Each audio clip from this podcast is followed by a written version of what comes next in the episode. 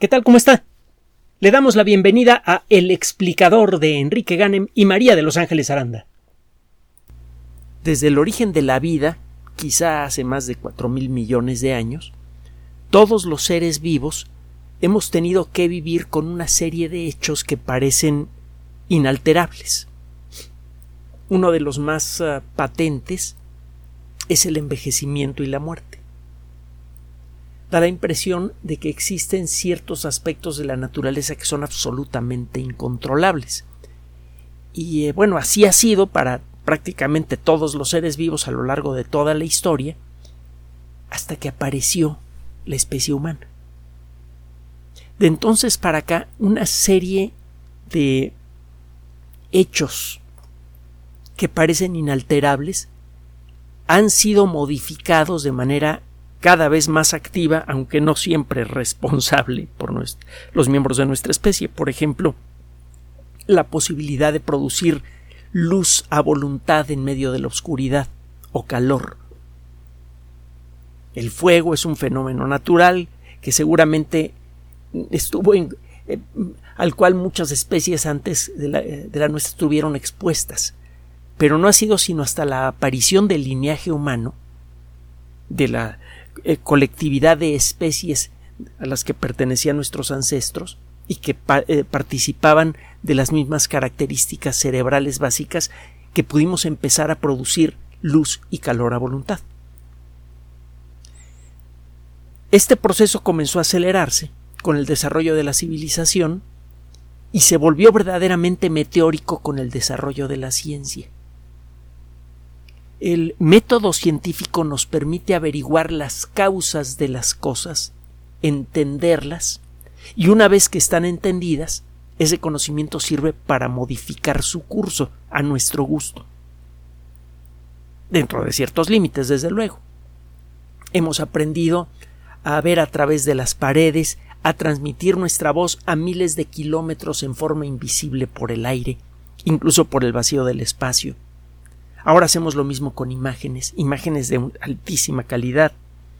Podemos volar por encima de las nubes a la velocidad de una bala y aburrirnos en el proceso. Y podemos viajar a otros objetos del sistema solar. Incluso algunos objetos lanzados por nosotros ya se encuentran en camino a las estrellas. Lo que era imposible para para nuestros abuelos es cotidiano para nosotros y el ritmo con el que esto está ocurriendo está acelerando de manera espectacular. Y las consecuencias del desarrollo del conocimiento se están volviendo cada vez más extraordinarias e inquietantes. Vamos a, a echarle un vistazo de nuevo al ADN, uno de los campos de estudio más activos que hay en toda la ciencia en la actualidad es el del papel que tiene el material genético en la vida misma. Desde que descubrimos que el ADN es la molécula de la herencia por allá de 1930, desde que descubrimos la estructura del ADN después de la Segunda Guerra Mundial, y luego desde que empezamos a aprender a leer el ADN, hemos descubierto muchas cosas muy extrañas, inesperadas y muy valiosas en el ADN de todos los seres vivos. Descubrimos, por ejemplo, primero que nada, que todos los seres vivos tenemos ADN. Y que la forma en la que ese ADN guarda la información genética y es interpretada la información genética es idéntica esencialmente. Al punto de que podemos tomar información genética de una lagartija y ponérselo a una rosa si se nos antoja hemos descubierto también que muchos de nuestros descubrimientos son en realidad repeticiones de lo que hace la naturaleza. La televisión, por ejemplo, es la repetición en forma controlada del mismo fenómeno que permite las auroras boreales, sobre todo la primera forma de televisión. Los primeros televisores eh, eh, tienen, más bien debería decir tenían, un cañón de electrones, un acelerador de partículas, que hacía golpear electrones de manera controlada con intensidad controlable en distintos puntos de una pantalla. el chorro de electrones era manejado por campos magnéticos oscilantes que obligaban a ese chorrito de electrones que salía del, del centro del tubo de rayos catódicos a desviarse de manera controlada e ir dibujando una por una las eh, distintas partes de una pantalla, renglón por renglón. En realidad la cosa era un poquito más complicada porque primero se dibujaban los renglones pares y luego los nones y bueno, toda una historia la de la televisión. El caso es que ese mismo fenómeno lo vemos en la atmósfera terrestre cuando los electrones y otras partículas provenientes del Sol golpean la alta atmósfera. La energía de esas partículas se convierte en luz, de la misma manera en la que la energía de esos electrones se convierte en luz en los antiguos monitores de rayos catódicos al golpear a las partículas de material eh, fosforescente que forran la parte interna de la pantalla. Hemos descubierto poco a poco, ya regresando al ADN, cómo, va, cómo se guarda la información genética y cómo es interpretada por mucho tiempo, pensamos mucho tiempo, pues, no sé, una década o dos, aquí el ritmo con el que se desarrolla el conocimiento es escandalosamente rápido, eh, así que una década es, eh, es un tiempo larguísimo desde la perspectiva de nuestro entendimiento de la naturaleza y de lo que podemos hacer con ese conocimiento. Bueno, el caso es que eh, por mucho tiempo pensamos que el ADN era una especie de biblioteca polvosa, estática, en donde se guardaban unos libros, figurativamente hablando, que se llaman genes. Cada gene tiene las instrucciones moleculares necesarias para fabricar una proteína. Y cada vez que la célula necesitaba una proteína de alguna manera, entonces completamente desconocida, se solicitaba la extracción de uno de esos libros y su fotocopiado. Estos libros escritos en, ADN son muy frágiles. El ADN es una molécula que se rompe con mucha facilidad. Necesita ser atendida continuamente por un montón de proteínas y otras sustancias que la mantienen estable. Son esas, eh, eh, esos bibliotecarios los que abren la molécula de ADN y hacen una fotocopia de los genes en una molécula fácilmente reciclable que se llama ARN mensajero. Y es la que sirve para fabricar proteínas parece, parece que con eso explicábamos todo lo que había que explicar en el ADN, pero el desarrollo del conocimiento poco a poco fue revelando eh, eh, cosas extrañas con el ADN. Por ejemplo, empezamos a darnos cuenta que existen ciertas regiones del ADN que a veces parecen cambiar de lugar. Y no entendíamos por qué resulta que si usted cambia de lugar un gene dentro de la biblioteca genética, si toma un gene que está en este rinconcito del ADN y lo pasa a este otro rinconcito, el comportamiento general de la célula cambia y a veces de manera espectacular.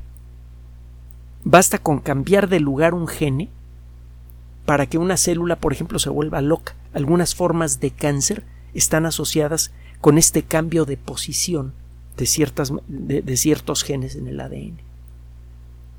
Hay muchas teorías al respecto. Supuestamente hay regiones del ADN que son casi inaccesibles para los bibliotecarios moleculares y por lo tanto las proteínas que están codificadas allí pues, nunca se expresan.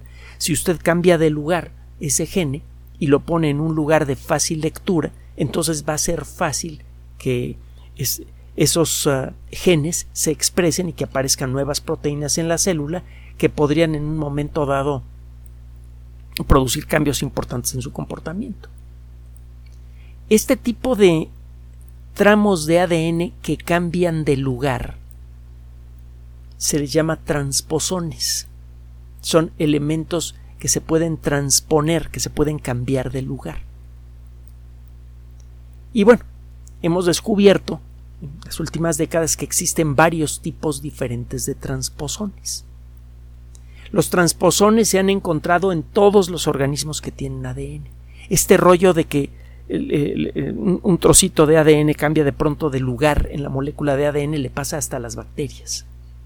Y parece que ha tenido un papel muy importante en la evolución. Por ejemplo, cuando una bacteria desarrolla resistencia a antibióticos es por evolución, por evolución darwiniana. Es uno de los ejemplos más patentes y más molestos, incluso peligrosos, de la realidad de la teoría de la evolución. Usted pone un montón de bacterias en contacto con antibiótico, la mayoría se muere, pero si alguna de ellas tiene por accidentes genéticos alguna proteína que la protege del efecto del antibiótico, se comienza a reproducir. E incluso puede transferirle esa resistencia a otras bacterias. No solamente los descendientes de esas, eh, de esas bacterias pueden resistir el antibiótico, sino también las bacterias que estén cerca de, de la bacteria afortunada pueden recibir ADN de ella. Se cree que el, este proceso de resistencia a antibióticos puede pasar incluso de una especie de bacteria a otra por medio de pedacitos de ADN que se desprendieron del ADN principal y que todavía no se han reinsertado en otro punto del ADN. Estas bolitas chiquitas de ADN que se acaban de soltar de la molécula principal pueden pasar de una célula a otra en ciertas circunstancias. Hay un proceso genético del que hemos hablado en muchas ocasiones que se llama transferencia horizontal. Cuando un organismo le transfiere ADN a otro, pero no por reproducción sexual. Puede pasar entre especies diferentes, puede pasar de una hoja de lechugas a seres humanos, por ejemplo, en principio. Empezamos a entender hace no mucho tiempo que este proceso de paso de genes de una especie a otra muchas veces es mediado por virus. Y ahora sabemos que mucho de este proceso tiene que ver con virus que se comportan como el virus del SIDA. El virus del SIDA es un retrovirus. ¿Qué es lo que pasa con un virus normalmente? Bueno, pues un virus agarra e inyecta su material genético dentro de la célula y ese material genético de alguna manera empieza a darle instrucciones a la célula para que fabrique copias del virus y eso hace que la célula, después de fabricar muchos virus, se muera. Y todos los virus que salen infectan otras células y al cabo de poco tiempo tiene usted a millones de, de células enfermas. Un virus como el de la viruela lo que hacía era inyectar ADN dentro de la célula atacada y ese ADN iba a parar al ADN general de la célula. Entraba en el núcleo y ahí una serie de proteínas que siempre existen automáticamente eh, pegaba ese ADN dentro del ADN eh, de, de la célula. Estas proteínas parece que hacen siempre lo mismo. Su papel normalmente es el de evitar daño en el ADN. Si el ADN se rompe, esas proteínas automáticamente lo pegan. Si encuentran un pedacito de ADN flotando por allí, mecánicamente se lo pegan a la molécula principal. Si ese ADN viene de un virus, ese ADN queda incorporado en el ADN de la célula. Cuando empieza a ser leído ese ADN, se comienzan a fabricar proteínas que normalmente sirven para construir copias del virus y la célula se muere. Pero si resulta que por el motivo que sea por una alteración en la información genética del virus, por el lugar en donde quedó insertado el ADN. Si ese ADN no le da instrucciones a la célula para fabricar copias del virus y morirse, entonces ya se queda dentro de la célula. Y si esa célula es reproductiva, la nueva generación que nazca a partir de ese individuo va a tener en todas sus células el ADN de ese virus si ese virus es ah, eh, por eh, accidente viene de una planta y tiene en su interior genes que por accidente le son útiles o cuando menos no le son eh, negativos al organismo, al ratón al que entró el, virus, pues el ratón ahora adquiere genes de planta que en un momento dado podrían servirle para defenderse mejor de una infección, para crecer más rápido, etcétera, etcétera, etcétera. Eso ya lo hemos visto, eso es real. Incluso en nuestro propio cuerpo, en nuestro propio ADN reconocemos ese proceso. En nuestro ADN hay genes que claramente vienen de hongos, claramente vienen de bacterias, claramente vienen de vegetales. Parece que hay un jugueteo genético muy intenso entre todos los seres vivos del planeta se están intercambiando genes a través de virus. Esto lo hemos discutido antes. Y esto está de nuevo diluyendo la frontera entre nuestra individualidad y el resto del mundo. Estamos conectados con toda la vida de la Tierra en muchas formas diferentes, incluso a nivel molecular. Bueno, los transposones me faltó explicarle aquí varias cosas, ¿no? Por ejemplo, que algunos virus, por ejemplo, el virus, eh, eh, eh, bueno, algunos virus de ARN, el virus del SIDA, por ejemplo, inyectan ARN y ese ARN es convertido en ADN y ese ADN es incorporado en el ADN de la célula. Esto va en contra de lo que normalmente se, se ve en una célula común. Cuando una célula está viviendo normalmente, la información que está en el ADN es copiada a, a ARN y el ARN sirve de plantilla para fabricar proteínas. En el caso de estos virus la cosa pasa al revés. Meten ARN que se convierte en ADN y ese ADN queda incorporado en el núcleo de la célula. Por eso se llaman retrovirus porque el camino que sigue la información genética, eh, genética es retrógrado al, flujo normal de información genética en un ser vivo estable, normal. En un ser vivo normal, la información está en el ADN y fluye hacia el ARN y de allí se convierte en proteína. Bueno, habiendo ofrecido un breve resumen de cosas que hemos platicado antes y que esperamos que haya usted eh, nos haya hecho usted el honor de escuchar un grupo de investigadores, eh, principalmente chinos, acaba de publicar un trabajo en la revista Cell, de las más importantes, de las de mayor tradición en el mundo de la biología, la revista Célula, eh, acaba de, de revelar algo que va a cambiar de manera muy pero muy profunda nuestro entendimiento del proceso de envejecimiento y el control de nuestra salud. Los retrotransposones son transposones eh, que utilizan ARN. Déjeme explicarle. Decíamos que un transposón es un pedacito de ADN que se suelta del ADN principal, eh, eh, físicamente cambia de lugar y luego es insertado de nuevo en un rincón diferente del ADN. Un transposón es un gene que cambia de lugar dentro del ADN. En un retrotransposón pasa lo siguiente. La información genética de un tramito del ADN es convertida en ARN, pero ese ARN en lugar de servir para fabricar proteínas, es reconvertido a ADN y es insertado en otro lugar diferente de la molécula principal. Los retrotransposones, entendemos ahora, son fragmentos de ADN que son reliquias moleculares de infecciones por retrovirus. Los retrovirus, acuérdese, hacen eso. Tiene usted ARN que se convierte en ADN y que se inserta en la molécula principal de ADN. Bueno, pues a veces como que queda la memoria molecular. Hay tramitos de ADN que se sueltan, se convierten en ARN, ese ARN se vuelve a convertir en ADN y se vuelve a insertar en la molécula principal. Estos retrotransposones los hemos reconocido en nuestro genoma. De hecho, como el 8% de nuestro genoma, es una fracción bastante tangible, está hecha con retrotransposones. Una fracción importante de nuestros genes en realidad llegaron a nosotros no por la evolución de nuestra especie o de, o de las especies ancestrales a nosotros, sino porque nos llegó de otro bicho, quién sabe cuál, a través de un virus.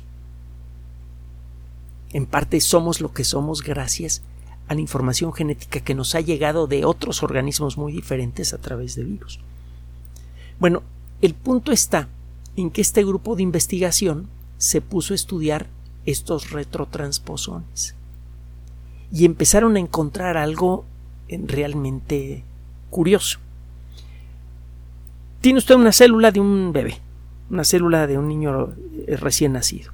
Estas células tienen ADN, como todas las células normales, y se están dividiendo. Se están dividiendo activamente porque el bebé está creciendo. Hemos encontrado que cuando se divide una célula, parte del ADN de las células hijas se pierde. Normalmente cuando una célula se divide en dos, hay un mecanismo molecular que hace una copia perfecta del ADN de la célula madre.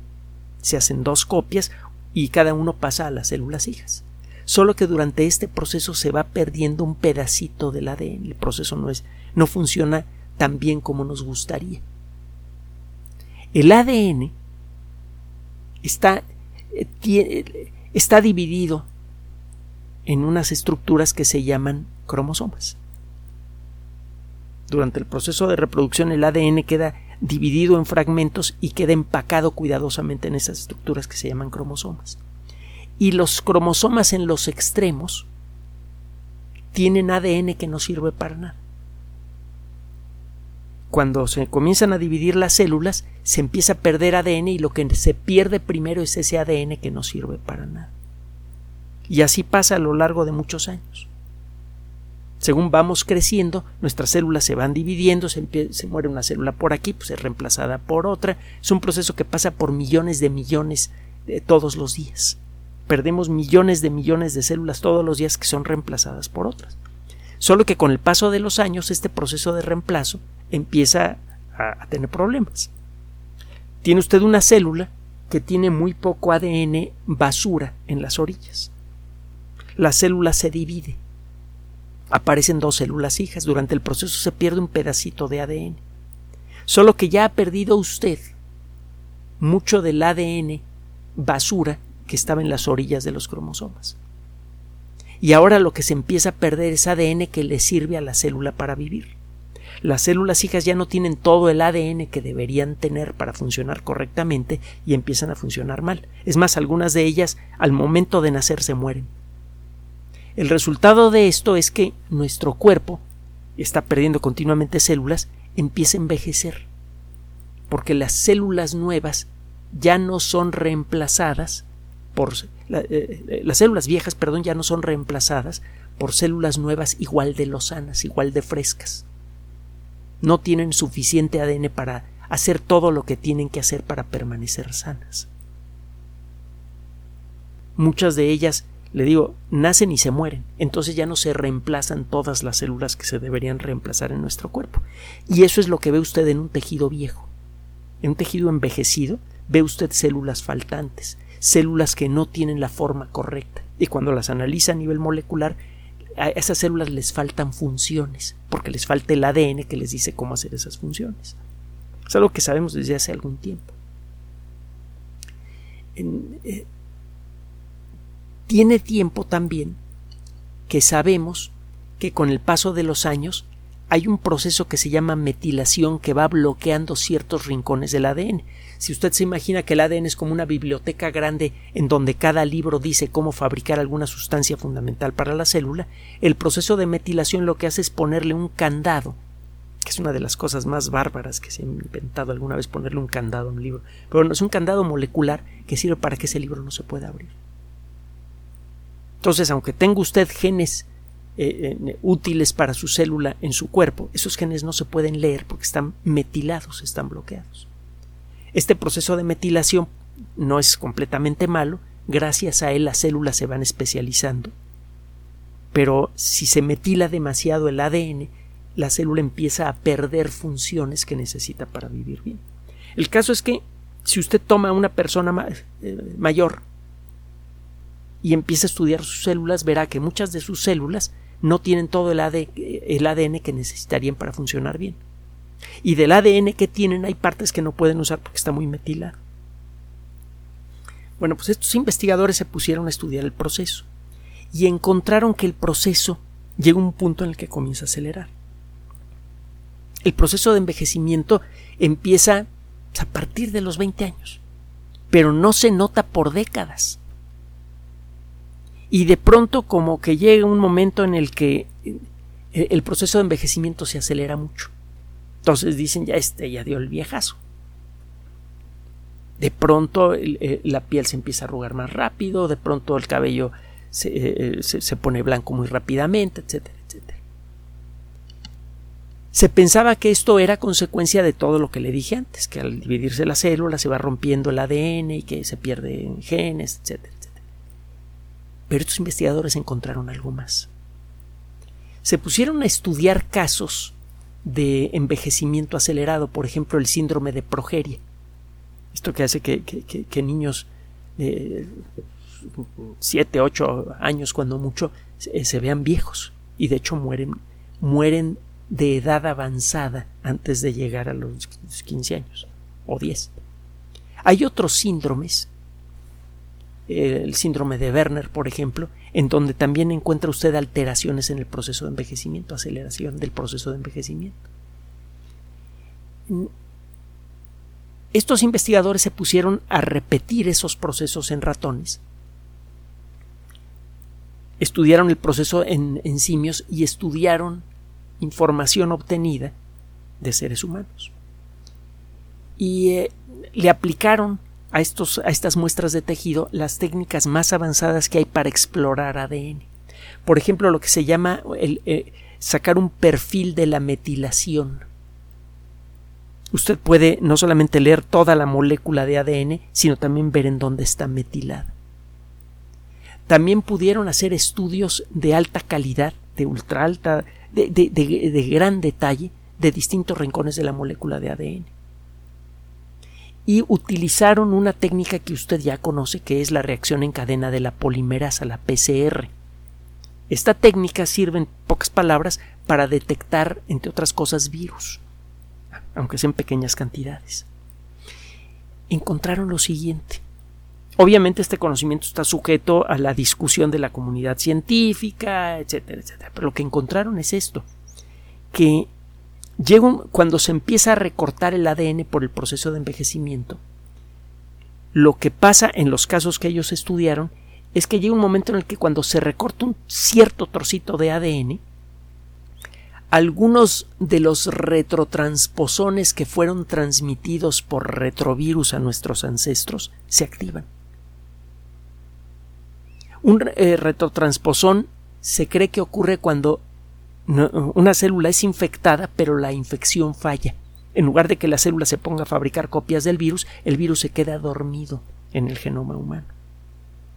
Bueno, lo que encontraron estos investigadores es que con el paso de los años al irse recortando el ADN, cuando se recortan ciertos rincones del ADN, por algún motivo eso hace que esas infecciones virales que se iniciaron a lo mejor en alguno de los primeros mamíferos hace 150 millones de años se reactiva. Y cuando se reactiva esta infección, la célula envejece más rápido. Y no solo eso, esos eh, virus pueden salirse de la célula en donde ocurrió esto y empezar a contagiar a otras que en donde el proceso todavía no inicia. Esto acelera el proceso de envejecimiento. Mucho. Otra de las eh, cuestiones que encontraron estos investigadores es que estos virus pueden ser detenidos con una tecnología que ya tenemos a la mano. La tecnología se llama CRISPR-Cas, hemos hablado de ella. CRISPR-Cas es una tecnología que fue eh, inspirada por bacterias, descubierto por dos damas que recibieron un premio Nobel super merecido.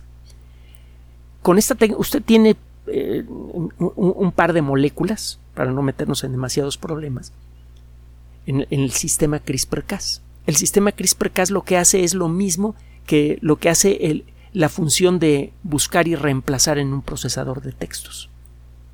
CRISPR-Cas puede ir leyendo así rápidamente por encima cualquier molécula de ADN o de ARN y si se encuentra con un cierto patrón molecular se detiene allí y puede cortar opcionalmente, usted puede hacer que lo que corta esta molécula sea reemplazado por otra cosa. CRISPR-Cas puede ser utilizado para terapia genética, se está empezando a usar para terapia genética en humanos.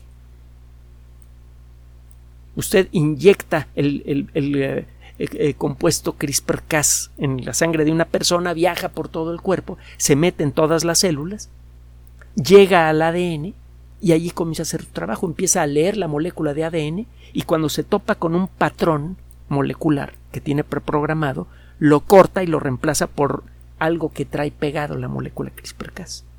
Ese algo es un gene.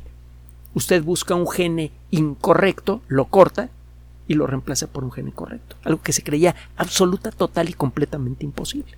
Es algo que ya, ya se hace de manera regular en laboratorios de investigación y se comienza a hacer en forma terapéutica de manera muy limitada y empieza a tener eh, algunos éxitos.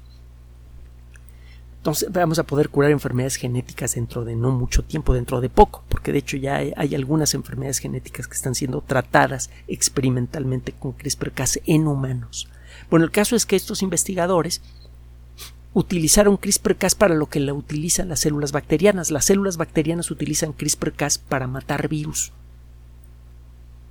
en el interior de las células bacterianas nada este complejo CRISPR-Cas que tiene preprogramados los genes de virus conocidos que han afectado a la célula. Si se mete otro de esos virus, el sistema CRISPR-Cas reconoce la presencia de esos genes y los corta. Una molécula de ADN cortada en dos no sirve para nada. Es como una cinta magnética que corta usted en dos, no se puede leer.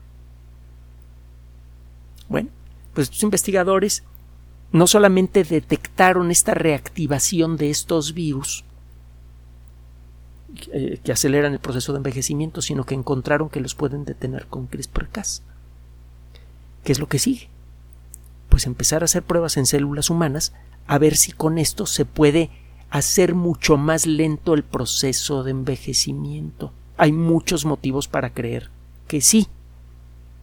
De hecho, en algunos primeros experimentos que ellos hicieron pasó eso.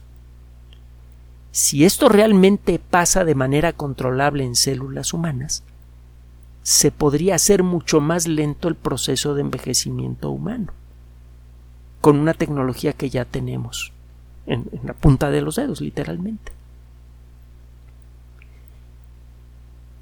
Este tipo de, de notas siempre nos obligan a invitarle a reflexionar en la responsabilidad que nos otorga el conocimiento. La ciencia da poder, el conocimiento da poder, no sabiduría. Frecuentemente se confunden. Una persona que sabe mucho de ciencia dice, ay, es un sabio. No, no es un sabio. Una persona sabia sabe utilizar el conocimiento en beneficio de la mayoría.